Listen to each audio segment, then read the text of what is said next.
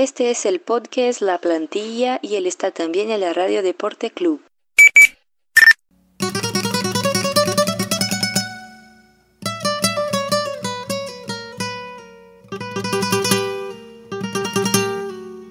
Bem-vindos! Salve, salve rapaziada! Começando aqui mais um podcast La Plantilha. Você já sabe como de praxe que o podcast La Plantilha é mais um filho do projeto Amplitude FC. Então não deixe de seguir a gente nas nossas redes sociais, no arroba Amplitude FC, em todas elas, no Facebook, no Twitter, no YouTube no Medium, onde a gente coloca nossos textos sobre futebol. Não deixe de acompanhar a gente também no site do HTE, onde está saindo sempre os nossos programas aqui do Amplitude FC, o La Plantilha de primeiro, dois toques, estão sempre saindo pelo HTE. Também não deixe de dar uma chegadinha lá no site do Rádio Sport Clube, onde os nossos programas também estão saindo na grade deles, então dá uma chegadinha lá e confere os dias e os horários em que os nossos podcasts estão saindo por lá. E hoje, rapaziada, estamos aqui reunidos para falar de mais uma rodada da Nations League. Tomou uma derrota cachapante para a Inglaterra e a gente vai debater muito sobre isso. E para me ajudar no programa de hoje, estou com os meus parceiros de Amplitude FC. Diga lá, Smack Neto, como é que você tá? Salve Nato, salve ouvintes do nosso podcast. É isso aí, né? A Espanha fez um amistoso relativamente até tranquilo com o País de Gales. Só que quando o jogo foi valendo, né, pela Nations League, acabou sendo surpreendida pela Inglaterra, um jogo bem interessante que a gente vai discorrer um pouco. E no mais, saudades do da La Liga já que tá chegando aí no final de semana. Saudades eternas. Diga lá, Felipe Vela, meu parceiro. Salve Nato, salve Max, salve rapaziada que tá ouvindo a gente. É, teve essa pausa para os jogos internacionais, essa Nations League que tá dividindo opiniões na Europa, o próprio Klopp, os jogadores têm, têm se manifestado meio que contrários ao, ao torneio, dizem que não fazem muito sentido. Mas proporciona bons jogos como o de hoje, estamos aí para analisar e falar um pouquinho do que aconteceu. Perfeito, então vamos nessa. Então já começamos falando da Nations League, que reservou pra gente um jogaço entre Espanha e Inglaterra, o Smack Neto. Diga lá, a Espanha, a Espanha foi surpreendida em casa depois de mais de uma década sem perder aí por esse time da Inglaterra, cara, que fez uma excelente Copa do Mundo. Harry Kane doutrinando o ataque inglês, acabou ganhando de 3 a 2 né, em cima da equipe do, do Luiz Henrique, cara, que tem muito o que consertar ainda para as próximas rodadas de Nations League, cara. Exatamente, exatamente. Acho que hoje foi um jogo é, para acalmar o, o, empolgou quem quem está nos acompanhando é, nos podcasts do La Plantilha sabe que depois da primeira rodada ali a gente, eu principalmente lançou o empolgou da Espanha. Só que é isso, né? A gente vê a sequência do trabalho e hoje foi um o, o, o dia de acalmar os ânimos. A Espanha teve um jogo, principalmente no primeiro tempo, muito ruim. Veio de um resultado muito bom contra o País de Gales, mas que apesar do resultado em si, foi um jogo que o País de Gales jogou sem o Bale, que saiu contundido no jogo Real Madrid, se apresentou contundido. É, foi um jogo em que o Luiz Henrique também testou alguns jogadores é, colocou um trio de ataque que ele ainda não, vinha, não havia utilizado com o Susso, com o Morata e com o Paco Alcácer. É, testou a Supilicueta na lateral, o Albiol foi titular, enfim, foi uma equipe bastante mexida. Já para o jogo da Inglaterra, ele usou, entre aspas, uma força máxima ali no meio, na defesa, enfim. Ele é, confiou no ataque mais rápido, mais móvel com aspas, com o Rodrigo Moreno, com Asensio. Só que a Inglaterra conseguiu é, segurar a pressão inicial espanhola e nos contra-ataques foi perfeita, né? O Kane jogou muito bem, apesar de não ter feito gol. Ele abriu muitos espaços tanto para o Sterling quanto para o Rashford e com bons passes ali conseguiu encaixar alguns contra-ataques da Inglaterra e matou o jogo basicamente no primeiro tempo. No segundo tempo a Espanha é, teve mais volume, as entradas do Sebajos e do Paco Alcácer foram significativas. O Paco, inclusive, marcou logo um, um gol no seu primeiro toque na bola. Ele atingiu uma sequência incrível de 10 finalizações certas e 10 gols nessa temporada, uma coisa absurda. A Espanha continuou tendo volume, teve o lance do Rodrigo que uh, muita gente pediu pênalti, que ele rouba a bola do Pickford e o Pickford segura ele um pouco, mas depois dá um carrinho e tira a bola. Foi muito discutido. E no finalzinho, o, no último lance do jogo, o Sérgio Ramos fez um gol de cabeça e o jogo acabou 3 a 2 Mais um jogo que a Espanha voltou a apresentar alguns problemas que a gente veio observando na Copa do Mundo, né? Apesar de um novo trabalho com o Luiz Henrique, esses velhos problemas reapareceram, principalmente é, o perde pressiona do, da Espanha não tão efetivo, que acaba gerando uma transição defensiva é, falha e os zagueiros ficando muito expostos. É, o Thiago e o, o, Busquets hoje não fizeram um bom jogo, então é, não conseguiram é, se equivaler ali no meio de campo com os ingleses, que foi onde é, é, a Inglaterra deitou. O Kane ali nas entrelinhas abriu, aproveitou muito bem o espaço para lançar os, os dois outros atacantes. Enfim, e foi uma Espanha que, principalmente no primeiro tempo, é, tocou muito a bola, mas não conseguiu criar jogadas. A maioria das chances do primeiro tempo, naquele abafo inicial, foram em, em bolas paradas, escanteios ou bolas assadas na área. Então, foi uma partida que, para mim, que foi, foi um, um, um, bálsamo de realidade assim no, no trabalho da Espanha. Ainda tem muito, muita coisa pela frente. Pois é, a gente consegue fazer um. Aí uma linha evolutória, uma, uma linha de evolução daquilo que a gente acompanhou da Espanha no jogo contra a Croácia. E, e, como eu comentei, como eu havia comentado com vocês no nosso grupo, que talvez a Espanha não, não seja tudo aquilo que ganhou da, que ganhou da, do, do, do, time que ganhou da Croácia por uma goleada de, de seis, com, com a Seis deitando e rolando, mas também não seja tudo isso que a gente viu hoje, com, algum, com algumas falhas é, muito pontuais a respeito disso. Mas, ô Felipe, me diz uma coisa, o time desse do, do, do Saltgate, ele deitou e rolou, né, cara? Pô, ele recuou ali o, o Harry Kane ali como, como um bom Gilberto do Bahia, e o cara deitou e rolou. Três assistências dele, dois gols do Sterling e três pontos na mala. É, eu acho que você foi perfeito ao falar que não, a Espanha não foi nem isso tudo do jogo da Croácia, nem nada disso que foi no jogo da Espanha. É, eu gostei muito, muito do jogo da Inglaterra, principalmente no primeiro tempo, uma pressão muito bem feita.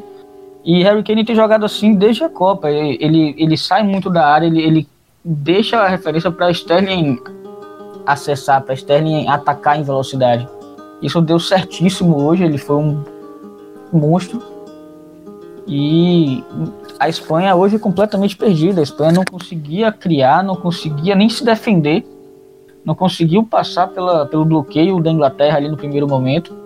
No segundo tempo, como é normal, a Inglaterra, por ter a vantagem, acaba recuando. Acho que talvez ele tenha recuado demais. As mudanças surtiram efeito. O Ceballos entrou muito bem. Paco, que parece que virou o John Wick do futebol. Aí não sei se mataram o cachorro dele ou se foi porque o Barcelona mandou ele embora. Ele falou: tá, agora eu vou mostrar, vou acabar com o mundo. Porque tá absurdo o que ele tá fazendo. E. Assim.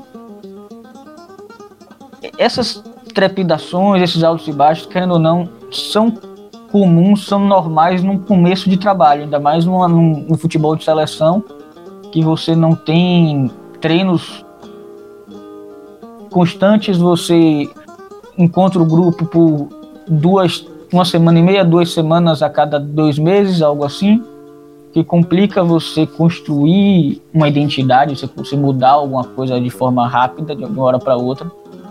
Então, eu acho que é normal no começo de trabalho, mas tem que acender a luz amarela, a luz vermelha já porque aconteceu hoje, porque hoje foi um primeiro tempo horroroso da Espanha em todos os sentidos, em todos os níveis. Você tinha uma defesa completamente distraída, desorganizada. O, o, acho que é o segundo ou terceiro gol que Barco dá uma, um, um, passe lindo por, é, por, pelo alto assim, que Harry Kane toca para trás, o gol de Sterling, mas a defesa parada, assistindo o cara infiltrar sem, sem dificuldade nenhuma, sem sem se mexer praticamente. Então a gente tem que é, ficar é o meio termo entre o empolgou e o não presta. E o, a Espanha voltou aos tempos de ser mais ou menos. Não, não é isso e também não é o empolgou que foi o, que foi o jogo da Croácia.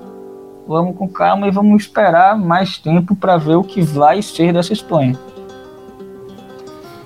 Tem que esperar, né? Tem que esperar para ver se vai maturar aí esse time do Luiz Henrique.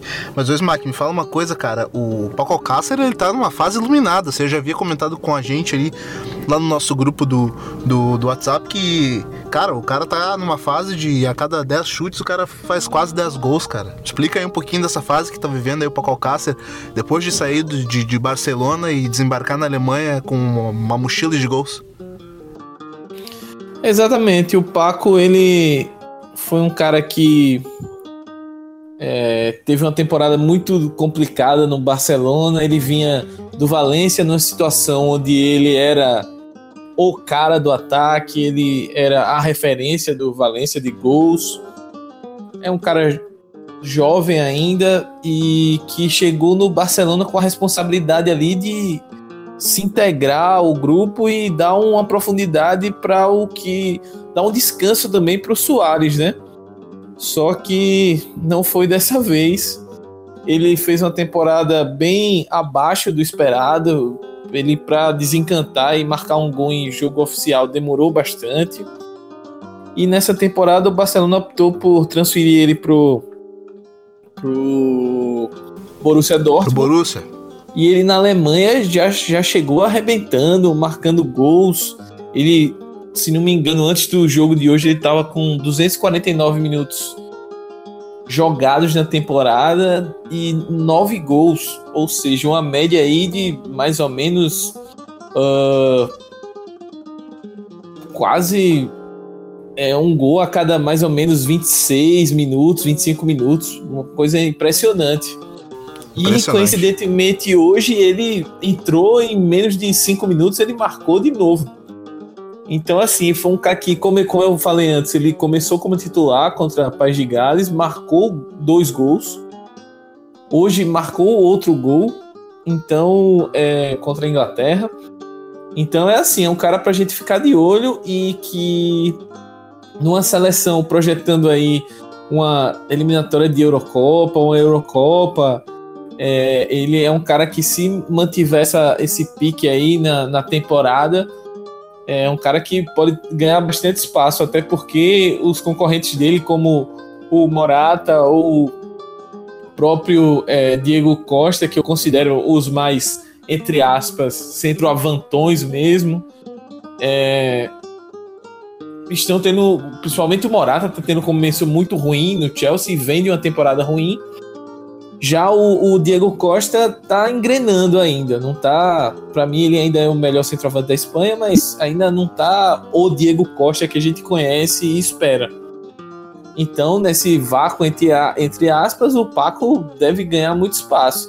Agora, só pegando uma, uma, uma questão que Felipe levantou de formação de equipe, de pouco tempo para treinar, uma coisa que quando a gente vai analisar o futebol de seleções, que a gente precisa ter em conta também é que muitas vezes o jogador, é, por exemplo, no, na data FIFA anterior de setembro, é, o Asensio estava numa fase muito boa, é, o Isco não estava lesionado, estava jogando relativamente bem, é, outros jogadores estavam em melhor forma, melhor até questão anímica mesmo.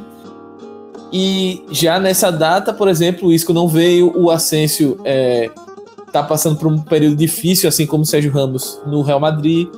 É, outros jogadores estão em melhor fase, como o Alcácer, no, na outra ele não era nem cogitado, porque ele ainda estava sendo bem pouco utilizado no Dortmund, agora ele já está com a sequência maior de jogos.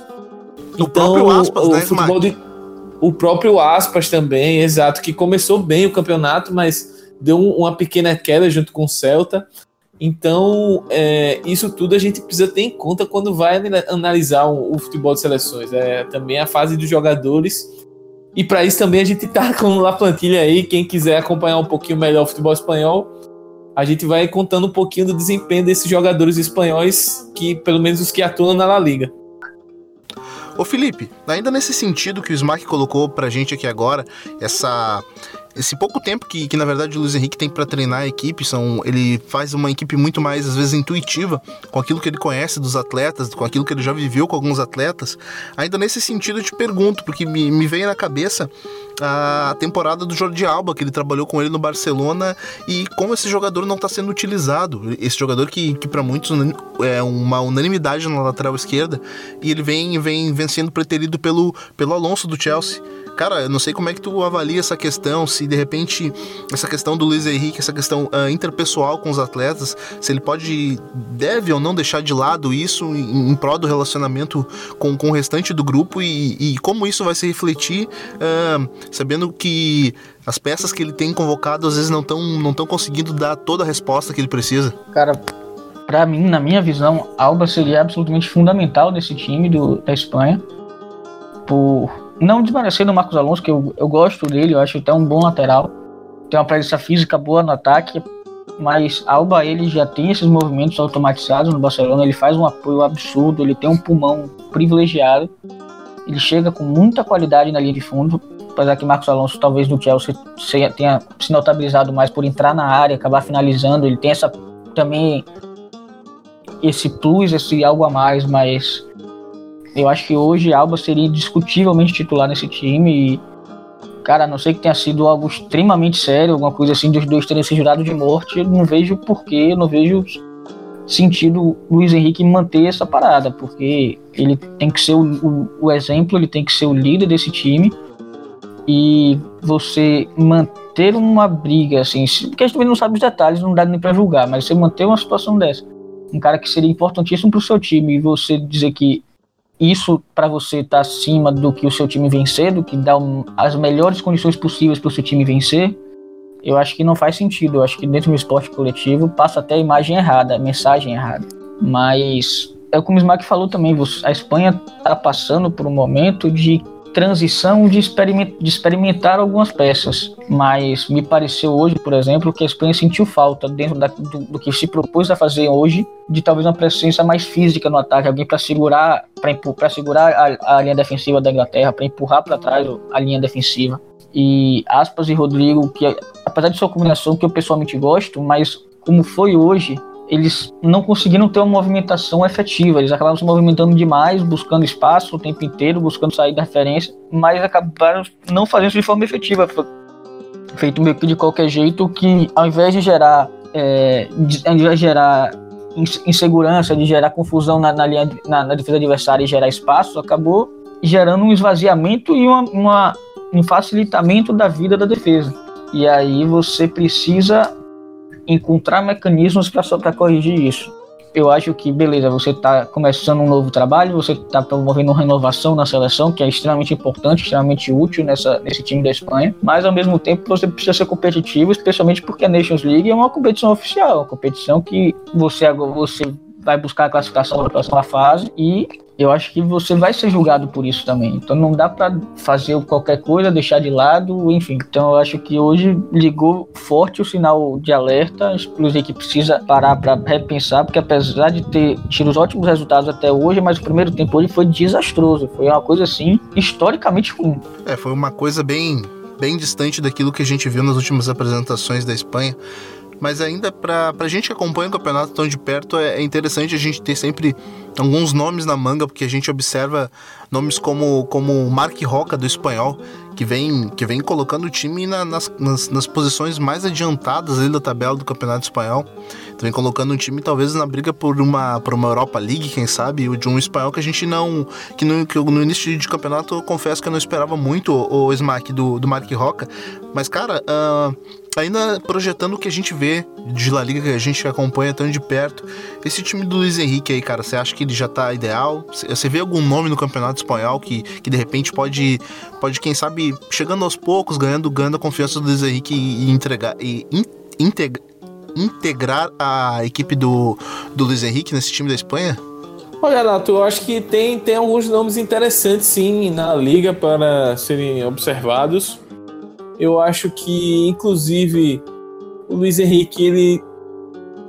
Certo ou errado, eu não. não deixando a parte do debate se é certo ou errado ele tratar a Nations League como uma competição prioritária ou não, eu enxergo que ele está tentando encontrar uma equipe ainda. Eu acho que ele não está muito preocupado com o resultado. Até porque a Espanha, mesmo com a derrota, ainda é líder do grupo, só depende dela para classificar para a fase final ali da Nations League.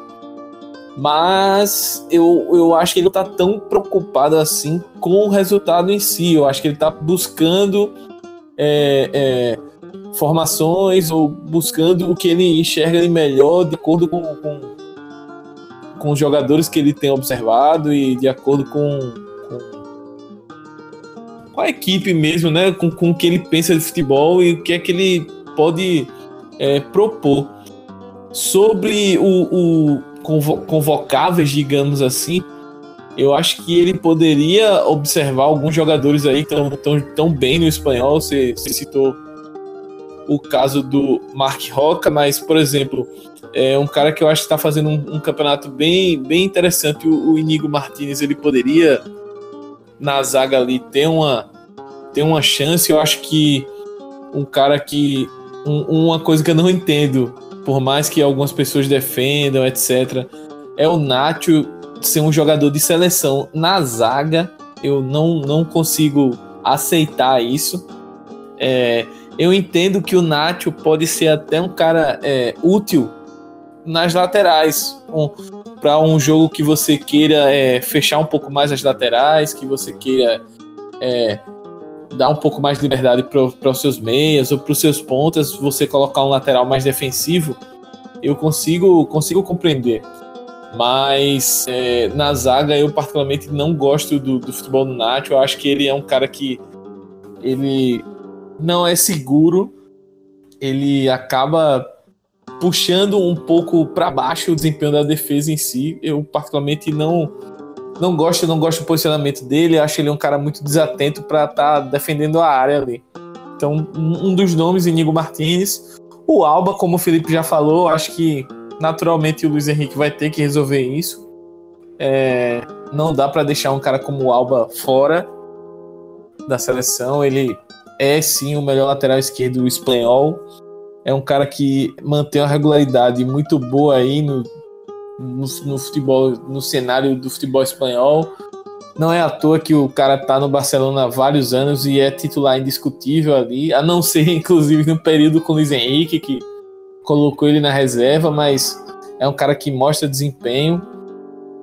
Então eu acredito que existem outros nomes para serem testados. Uma coisa que eu reparei é depois do jogo, eu percebi que ele colocou dois laterais que atuam na Premier League para jogar contra a Inglaterra. É, eu não sei se foi algo pensado ou se foi um, uma questão meramente de, de, coincidência, digamos assim. Mas o Johnny Castro, que está no Wolverhampton, e o Marcos Alonso do Chelsea, ele escalou como titular e, e havia escalado o Marcos Alonso, salvo engano, justamente contra a Inglaterra na primeira rodada. Não sei se a falta do Carvajal hoje também é, abriu essa brecha, mas eu não, não gostei do Castro. Não que ele tenha sido terrível, mas não, não acrescentou. Talvez o Aspilicueta ali na direita tivesse feito um papel melhor. Não sei, apesar de. Eu gostei do Bartra também no jogo contra Gales. Eu acho que pode ser um cara que vem jogando, apesar de estar jogando uma linha de 3 no Betis, eu acho que ele pode ser um cara que pode ser mais aproveitado nessa renovação do Luiz Henrique. E é isso, o Rodri também é um cara que, com essa queda um pouco. O Busquets fez um, um jogo ruim hoje, mas ele não vem tendo grandes atuações há algum tempo, então talvez o Rodri possa ganhar mais espaço nesse meio campo também, o próprio Sebajos. É, Vamos, vamos acompanhar o trabalho do Henrique. Eu acho que está no começo, não, não, não adianta a gente desesperar muito, nem é, sair numa caça às bruxas por uma derrota contra a Inglaterra, que é um time forte, é um time formado. O Southgate tem um trabalho interessante, já tem uma ideia de jogo estabelecida. Os jogadores é uma base que está aí é, da Copa do Mundo e, enfim, é um trabalho já maior do que o do Luiz Henrique e é uma seleção forte de tradição. Então, calma, torcedores, mas é bom. Foi, foi um resultado também importante para a Espanha reavaliar algumas coisas, reavaliar alguns jogadores e vamos esperar a próxima convocação do Luiz Henrique aí para ver o que é que ele faz. Pois é, a gente sabe que jogadores como Brian Ruiz, Carlos Soler, uh, são jogadores que, que, que, vão acabar chegando ainda nesse, nesse, nesse bolo que vai, vai, vai se tornar o, o, o, próximo time da Espanha na Copa do Mundo. Mas tem jogadores que já vêm numa linha linear, né, Felipe? Como o próprio, próprio Gaia do, do Valência. O que, que, que você acha dele? Gaia tem começado muito bem o ano, tem, tem feito bons jogos nesse, nesse, começo ainda de temporada. Eu acho que sim, ele merece chance, como até teve. Mas o lado esquerdo com, com Alonso e com, com Alba é muito forte. São opções muito boas para titular e reserva. E assim, é um momento de renovação, então vão, vão ter jogadores que vão ser chamados, que talvez muita gente não concorde, muita gente acha que ainda não estão prontos, mas eu acho que é necessário isso para dar rodagem, para entender realmente com quem você pode contar, quem você não pode. E algo que eu concordo muito, uma coisa que o Smack falou de Rodri, Rodri talvez já poderia ou deveria estar sendo preparado para tomar esse lugar de Busquets no, como, como o 6 da seleção. Ele tem qualidade para isso, ele joga muita bola, controla muito bem o jogo vai ter. Eu acredito que ele vai subir ainda mais de nível do, no Atlético de Madrid, apesar de não ser um time que jogue tanto com as características de, de um Busquets, por, por, exemplo, mas que vai atuar em alto nível, vai atuar contra, sempre contra os melhores. Então, eu acredito que o futuro da Espanha passa muito por, por, por esses jogadores. Tem o próprio Asensio também, que vai ter uma parte muito importante nesse, nesse presente e futuro da Espanha. Ele tem, ele, eu acho que ele tem potencial para fazer muito mais do que ele está fazendo hoje, mesmo assim ele já tem conseguido mostrar boas atuações, mostrar coisas muito boas, como tá o próprio jogo da Croácia. E aí é que você conseguir achar o equilíbrio entre a renovação, entre quebrar um. até quebrar paradigmas e você conseguir manter nível, você conseguir se manter competitivo. Mais uma vez, repito, não, é, como o Smack falou, torcedores calma não é para jogar tudo fora, não é pra dizer que é uma merda, é que tá ruim, não é pra dizer que a Espanha voltou a ser medíocre. E também não é o empolgou que foi contra a Croácia. Vamos com calma, jogo a jogo, e entender que é um processo. Começa, o Luiz Henrique começou, tem o que? Menos de 7, 8 jogos, menos ainda que isso, 4, 5. Então, tudo, tudo vai depender de como ele vai chegar em 2020, como ele vai chegar em 2022. Então, é um processo, não vai, você não vai conseguir nem, nem não existe você cobrar hoje que ele que seja perfeito. Vai ter erros. Lógico que os erros hoje foram muito acentuados, mas também não era para jogar fora nem para querer dinamitar nada. Perfeito, como tu já falaste, Felipe. Croácia não é nem a Espanha acaba não sendo nem aquilo que foi contra o jogo contra a Croácia, nem isso que a gente viu no jogo contra a Inglaterra, mas falando em Croácia, a Croácia é a próxima adversária da Espanha, ainda falando de Nations League, mas isso é assunto para o mês de novembro, quando a Croácia volta a enfrentar a Espanha na, no retorno daí da, da Nations League, o jogo de volta. Então, daqui adiante é só a Liga e a gente volta a falar dela na semana que vem. Por isso a gente já vai entrando na reta final do nosso programa. Os Neto, quem quiser te seguir nas redes sociais, saber aquilo que você está escrevendo sobre futebol e, e tudo aquilo que o cerca, faz como? Valeu, Nato, valeu, Felipe. Quem quiser me seguir nas redes sociais, arroba Twitter, no Instagram. E é isso, estamos voltando agora com a Lala de olho. Para quem tá com a memória meio perturbada, feriadão tal, recomendo voltar um programa antes desse que está ouvindo agora e ouvir o nosso debate sobre a última rodada da La Liga também. E esse final de semana tem muito jogo bom. É, tem, tem Sevilha Real e Atlético de Madrid aqui no, no sábado. Temos um Barcelona e Sevilha também na sequência. É, temos também o Real Madrid tentando uma reabilitação contra o Levante do nosso amado Morales em casa. Então, assim, é um final de semana de jogos bem interessantes para a gente acompanhar. No mais, grande abraço a todos os ouvintes. Galera continua aí é, assinando o nosso feed, seguindo a gente nas redes sociais. E agradecer o carinho de todo mundo. Ô Felipe Velame, agora é só a liga daqui para frente, né? Diga aí, quem quiser te seguir nas redes sociais, saber aquilo que você está escrevendo sobre futebol, além do Amplitude, faz o quê? Valeu, Nato. Valeu, Smack. Mais um ótimo programa. Quem quiser me seguir, quem quiser acompanhar o que eu tô falando, o que eu tô pensando em futebol, vai lá no Felipe Underline Velame no Twitter. E agora é La Liga, vamos focar nessa sequência de jogos. O campeonato tem muitas coisas boas chegando. Você tem o Real Madrid em crise TM. Você tem o Barcelona que está vindo tropeçando também. A subida de produção do Sevilha. Então, muita coisa boa para se acompanhar e assistir. Então, vamos nessa. Vamos nessa, como eles já falaram, bem lembrado aí, jogão pela frente aí, o Sevilha enfrentando o Barcelona, confronto de líderes uh, na, na La Liga. Então, quem quiser me seguir nas redes sociais, pode chegar lá no natonatoso e me seguir, que eu tô falando umas bobagens por lá também. Então é isso, pessoal. A gente se encontra na próxima rodada do Campeonato Espanhol. Tchau, tchau!